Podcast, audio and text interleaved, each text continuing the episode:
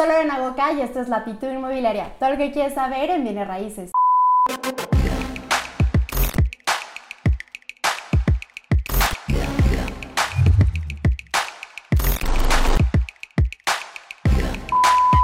Como lo pueden ver en el título de este video, hoy vamos a platicar acerca de herencias y bienes raíces. Es por eso que les traigo a una experta para que nos platique de este tema, a quien le quiero dar la bienvenida. Es la licenciada Flor de María López González, la titular de la notaría número 5 de Tizayuca. Bienvenida, Flor de María, muchas gracias. Gracias, Lorena, muchas gracias por la invitación. Bueno, pues Flor de María, me encantaría que nos platicaras eh, la importancia de las herencias, porque ¿Por qué es tan necesario ahora en este mes de septiembre tener esta recapitulación de, por qué dejar herencias? Bueno, la herencia eh, podemos decir que se eh, refleja jurídicamente en el testamento o en el juicio intestamentario. El testamento es una figura jurídica muy importante en la vida de las personas.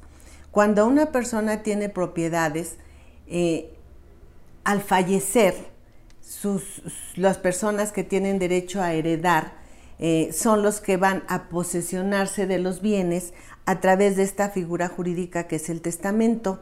El testamento, como lo decías en el mes de septiembre, las autoridades, tanto federales como estatales, junto con el Colegio Nacional de Notarios y los notarios, con los colegios de notarios estatales, han acordado eh, años atrás realizar el realizar una promoción para que las personas puedan hacer su testamento, con la finalidad de que esos bienes que tú mencionas ya estén especificados para quién y cuándo y cómo van a tener derecho a posesionarse de ellos.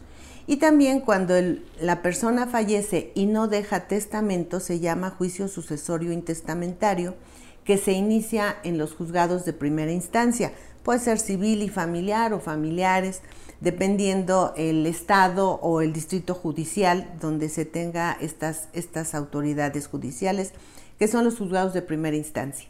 Eh, los hijos son los que demandan o promueven el sucesorio intestamentario y bueno, ya el juez puede, bajo una resolución, determinar quiénes son los que tienen derecho a heredar, que en este caso serían los hijos y que tienen que acreditar sus derechos con el acta tanto de defunción de los padres o el padre o la madre y de los hijos. Y en el juicio testamentario realmente es algo muy sencillo, pero que hasta últimamente, a últimos años, se ha difundido esta cultura. en, el mes, en el mes de septiembre se le ha llamado el mes del testamento, con la finalidad, repito, de que muchas personas determinen quiénes van a ser sus herederos. Únicamente que este mes del testamento es para las personas mayores de edad o que tienen propiedades, eh, una casa de interés social o, una casa pequeña, e inclusive el costo es menor a lo, real en el transcurso del año. Pero el testamento eh, se puede hacer en todo el año ante un notario y va la persona, debe de estar totalmente con sus cinco sentidos o todas sus facultades para que pueda hacer el testamento ante el notario. Y ya con esto debe llevar las copias o las escrituras de sus propiedades o las facturas de sus bienes y así va a redactar ante el notario para quién, cuándo y cómo deberán tomar posesión los herederos de estos bienes. Por ejemplo, ¿qué tal si este testamento lo hacen en su casa y no lo llevan a un notario?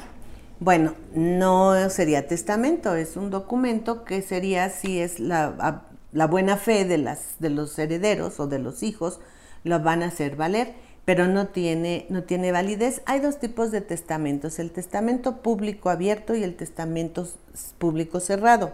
El público abierto es el que acabo de mencionar, que vas ante un notario y tú le entregas tus documentos, tu credencial de, eh, eh, para acreditar tu personalidad, que normalmente es la credencial del lector, eh, los documentos que acreditan las propiedades, ya sean bienes muebles o inmuebles, que vas a heredar y ante el notario lo redacta. ya una vez redactado y aceptado por el testador, se plasma en los folios se firma, inclusive ahora hasta sacamos una fotografía del testador cuando está firmando y se anexa a los, a los documentos. El, el testamento público cerrado es cuando el testador hace, haz de cuenta, un escrito, lo mete en un sobre, lo, deposita y entonces ahí no, no hay notario, pero lo deposita en el registro público de la propiedad para que se acredite que ahí hay un testamento. Los testamentos especiales pueden ser los marítimos, hológrafos, eh, militares, que estos testamentos se hacen, por eso se llaman especiales, en caso de alguna contingencia, en caso de guerra, en caso que estés en alta mar y que estés a punto de fallecer, pues no hay notario, pero entonces el capitán del barco o la máxima autoridad o del navío es el que va a guardar y va a hacer el testamento hasta que llegue a tierra. Si fallece el testador en, el transcurso de, ese, de llegar a tierra, tiene validez el testamento y se debe entregar ante las autoridades, que sería el registro público de la propiedad, o al Archivo General de Notarías, donde se va a registrar ese testamento. Si no, si no fallece, tiene un mes para ratificarlo ante notario. Si no ha hecho ratificación, el testamento pierde validez. Y algo muy importante, el testador puede, tú, yo, cualquier persona, podemos hacer un testamento y si a los años o al mes o al tiempo ya no estás de acuerdo en dejarle esa herencia como tú la repartiste en tu testamento, lo puedes revocar. Qué importante. Vas a hacer un nuevo testamento ante el notario y el notario tiene la obligación siempre de mandar registrar ante estas dos autoridades, que repito es el Archivo General de Notarías y el Registro Público, se inscribe el Nuevo Testamento y se nulifica el testamento las anterior veces que quieras. las veces que tú quieras. Muchas veces cuando la persona ya es mayor, es maltratada, como todos lo sabemos, siempre existen estas incongruencias de la vida, les puedo llamar, y entonces tiene derecho a cambiar su voluntad.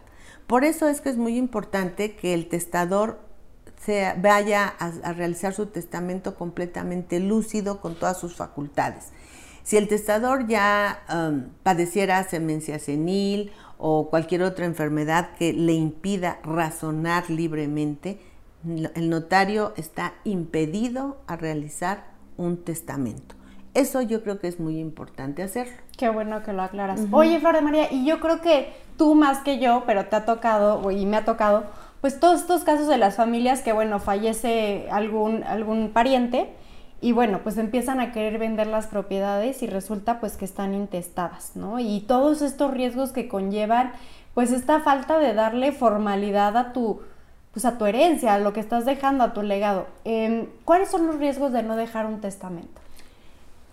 Bueno, mira, la persona fallece y las propiedades quedan a, la, a la disposición de los que tienen mayor derecho a heredar.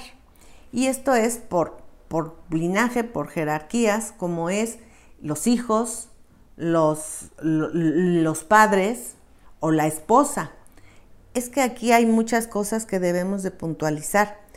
Las, si tú estás casada o la persona que va a testar, eh, que fallece sin, sin hacer testamento, está casado por sociedad conyugal y adquirió sus bienes en el transcurso del matrimonio, debe de corresponder el 50% al cónyuge supérstite.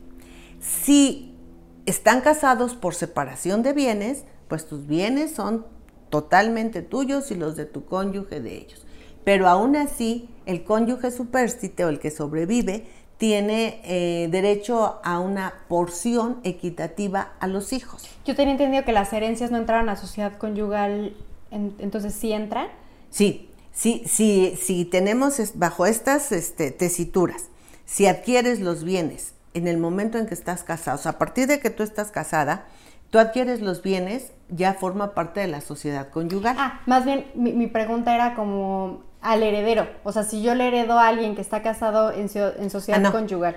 No, no, no. Ah, Ah, eso está dos fuera. Son dos cosas diferentes. Ya, ya te entendí. Si el heredero, bueno, va a adquirir la herencia, no le va a corresponder a su esposa porque es un bien que adquirió por herencia o por donación, también le exime. Pero si es compraventa, sí le corresponde a la esposa. Y cuando fallece uno de, lo- de los cónyuges, entonces, es entonces cuando el 50% le corresponde al cónyuge que sobrevive, al cónyuge supérstite, hablando jurídicamente. Qué bueno que lo mencionas porque también he visto que hay muchas personas que dicen, no, yo no quiero hacer mi herencia, digo, perdón, mi testamento porque pues no me cae bien la pareja o creo que es alguien que está abusando de, de- de esta persona y la herencia le va a tocar 50 y 50 porque están mancomunados. Esto es completamente falso. Sí, es, eso no, no, No no, entra. no entra en esta figura. Realmente las herencias son para el hijo o la hija o la esposa. Y cuando, es que también hay ocasiones que cuando la persona fallece ya no tiene hijos, no tiene familiares quien lo herede o no quiere heredarles a ellos, hace su testamento y puede dejarlo a un tercero o a una beneficencia pública o a un orfanato, a quien quiera. Y aunque tenga hijos, ya es un testamento que está debidamente realizado, por eso es que les comento, debe de, hasta fotografías sacamos que se vea que la persona está lúcida y que en, en todo lo que se anota en el documento del testamento es libre de sus, está completamente en sus facultades mentales, libre de presión alguna, con toda la disposición de hacerlo ese testamento. Excelente, súper importante. Oye, y bueno, regresando a esta parte de, bueno, la persona que fallece pues ya no tiene problemas, pero los problemas se siguen quedando aquí, desgraciadamente, pues eso disuelve familias completas.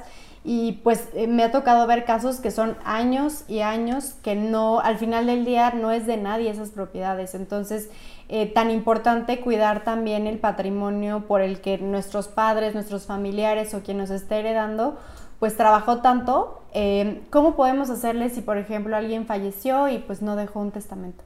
Bueno, es, para esto es el juicio sucesorio intestamentario. Cuando fallece una persona sin testamento, eh, debe haber ah, el acuerdo en los familiares para acudir ante un juzgado, como comentaba un principio, a un juzgado de primera instancia, puede ser familiar o civil, depende del distrito judicial o en el estado, como se les denomine, para iniciar este juicio sucesorio intestamentario.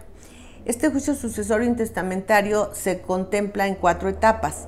La primera etapa, que es la denuncia, y que el juez eh, deben de presentar las actas de defunción de la persona que falleció, su credencial de lector para acreditar en qué lugar falleció o de dónde es originario o de dónde vivió, porque no puede, por decir una persona que fallece y vive en Colima y tiene sus propiedades en Colima, venir a Pachuca Hidalgo a hacer su juicio. Tiene que ser donde radicó donde tenía sus propiedades.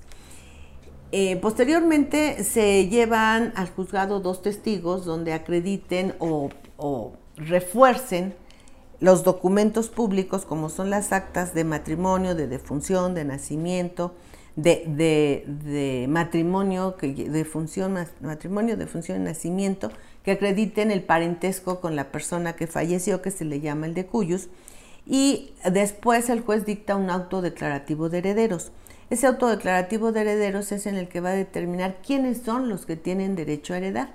Pero en ese inter, antes de- de- de hacer esa declaración judicial, el juez está obligado a mandar oficios al archivo de las notarías y al registro público preguntando si hay algún testamento. Claro, porque puede ser que los familiares no sepan. No, pero además esto lo hilamos con que puedes hacer un testamento, no lo sepan, uno. Otro, si el familiar falleció en un este, barco o en un avión este, y hizo un testamento, por eso es, insisto, en que están obligados a in- inscribir ese testamento si fallece la persona en, un, en el registro público o en el archivo de notarías.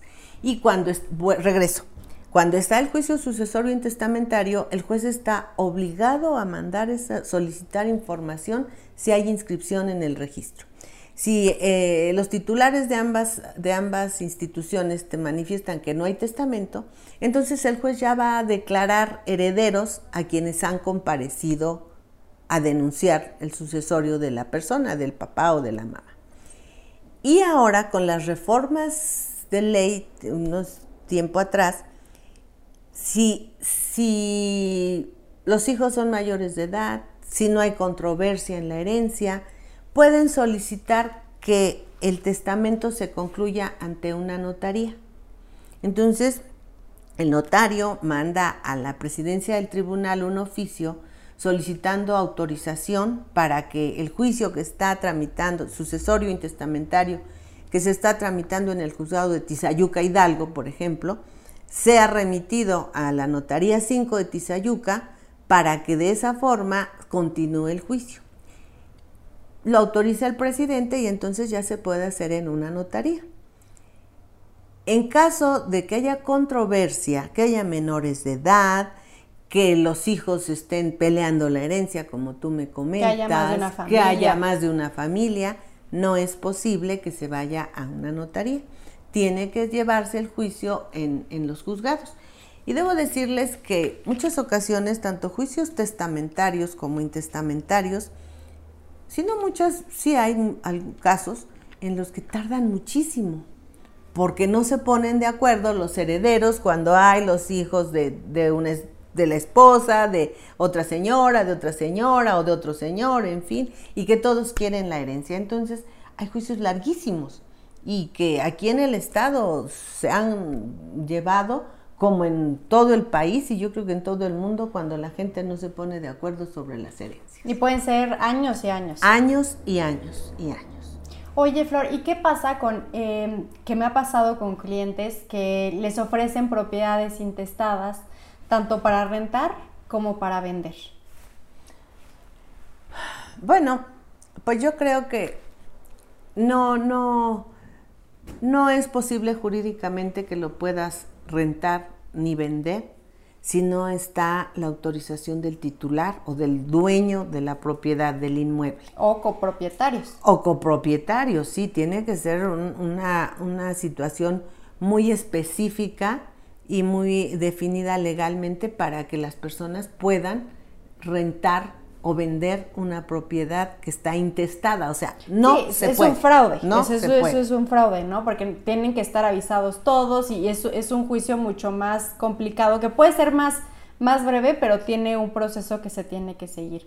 Pero pues estamos llegando al final de esta entrevista. Me encantaría eh, concluir como con tus recomendaciones principales a aquellos que estén en este proceso, tanto de, de un familiar que falleció y está, eh, estar intestados o eh, que quieren dejar un testamento. Bueno, yo creo que sí es muy importante. se hace mucha difusión en los medios de, comunicación escrita, eh, televisivos y ahora con todos los medios electrónicos, que el mes del testamento es en el mes de septiembre, que cobramos menos de lo normal en caso de las personas de la tercera edad, en caso de las personas que no tienen escasos, que tienen escasos recursos y que no tienen una infinidad de propiedades que tienen una propiedad, pues únicamente su propiedad, que es la que van a, hacer testamento, pero sí invitarlos a que hagan conciencia que no, hacer un testamento no es igual a me voy a morir. Porque muchas veces pensamos en que si ya hago mi testamento estoy eh, a punto de que me voy a morir. No, nos vamos a morir en el momento en que suceda. Pero lo que sí les vamos a garantizar a nuestros familiares que nuestros bienes están repartidos de acuerdo a la voluntad del testador y no dejarles un problema más a los familiares. Claro, y que, no se trata de justicia, ¿no? También eso es importante, ¿no? A veces pensamos que la herencia tiene que ser equitativa y tal, y en muchos casos así se decide, pero también hay en muchos casos donde bien lo mencionabas, yo no quiero que le toque a nadie, yo lo dono. Sí, así es, así es, porque muchas ocasiones eh, los papás les dan a sus hijos sus propiedades, de forma como de compraventa o de donación, y los hijos los malbaratan, los usufructan, los regalan, los y están esperando la demás herencia de las propiedades. Y entonces los, es, que es que es que es muy complejo, es muy complejo la situación de, de las propiedades y del patrimonio. Muchas ocasiones piensas, que no va a haber problemas en una familia y cuando fallece el titular del patrimonio, se desbarata la familia. Pero si los hermanos se pelean hasta por el cepillo de dientes, por el control remoto, ¿cómo no se van a pelear por algo así? ¿no? hay que, tener conciencia. Flor, te agradezco muchísimo tu tiempo, muchas gracias por compartir con nosotros. No, al contrario, muchas gracias a ti, Lorenita, y muchas gracias a tu público. gracias. Nos vemos en el próximo video.